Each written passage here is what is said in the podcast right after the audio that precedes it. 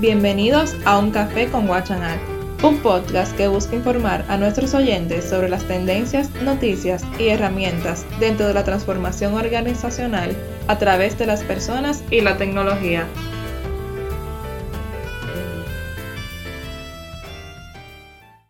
Hola a todos.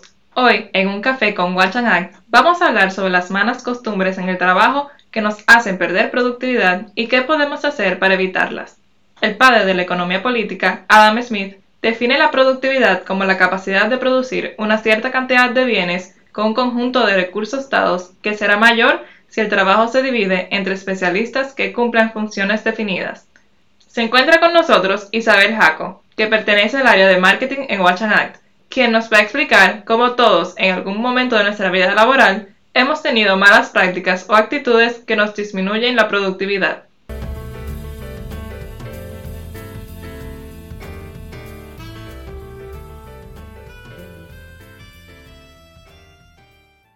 Hola Isabel, bienvenida a nuestro café, ¿cómo estás? Hola Camila, todo bien, gracias por invitarme a tomar un café contigo. Isabel, cuéntanos según tu experiencia, ¿cómo podemos cambiar las malas costumbres que hemos adquirido en el ámbito laboral? Bueno, lo primero que yo diría es identificar cuáles son esos factores que hacen que no saquemos provecho en las horas laborales y una vez tomados en cuenta podremos comenzar a eliminarlos. Claro, ¿y cuáles crees que son los hábitos más comunes que perjudican nuestra productividad? Bueno, entre los más comunes se encuentra el típico caso de estar horas y horas en el móvil o haciendo una búsqueda excesiva en Internet. Esto nos puede llevar a disminuir el grado de concentración y por tanto no ser capaces de terminar nuestro trabajo. Entonces tenemos interiorizada una pequeña adicción. Así es, Internet es nuestra primera pesadilla. Isabel, ¿y qué otro hábito realizamos sin darnos cuenta? Pues mira, Camila, revisar la bandeja cada 10 o 15 minutos es otro hábito que realizamos inconscientemente.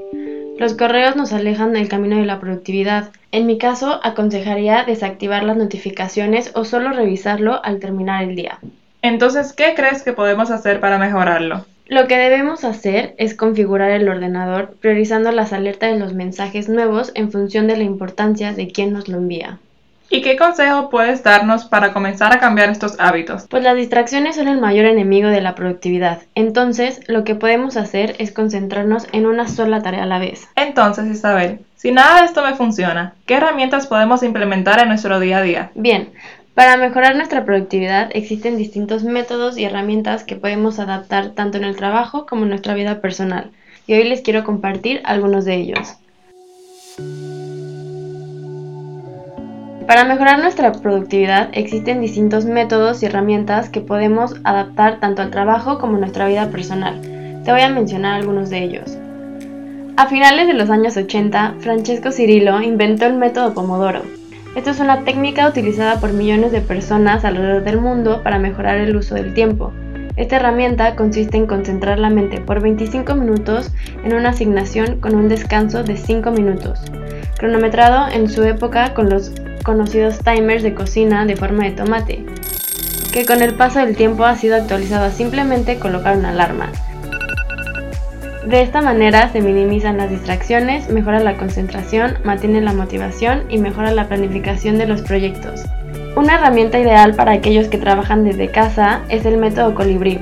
Así como los colibríes vuelan de flor en flor, esta técnica consiste en hacer algo similar en nuestros espacios de trabajo para mejorar nuestra productividad. La idea es realizar las tareas en diferentes espacios físicos determinados y luego de completar esta asignación o cuando sientas que estás saturado, cambias de estación de trabajo. Del mismo modo, está comprobado que el mantener un espacio limpio y organizado puede mejorar la salud mental. Y la última herramienta que quiero compartirles fue la tendencia durante el confinamiento. Consiste en agendar las actividades por orden de prioridad, en tres columnas diferentes. Anotas las tareas que tienes pendientes con las siguientes etiquetas. Importante y urgente. Después, importante pero no urgente. Y por último, no importante y no urgente.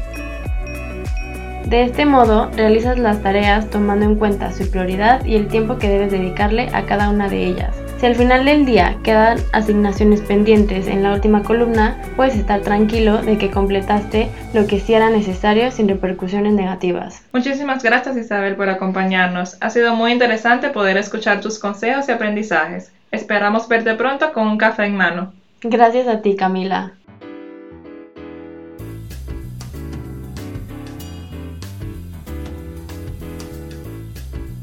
Esperamos que estos tips te ayuden a mejorar tu productividad en el trabajo. Te invitamos a visitar nuestra página web www.watchanact.eu. Desde Watch Act impulsamos y facilitamos la transformación de los modelos de negocio, digital y cultura y de los procesos de MA con foco en las personas dentro de la organización.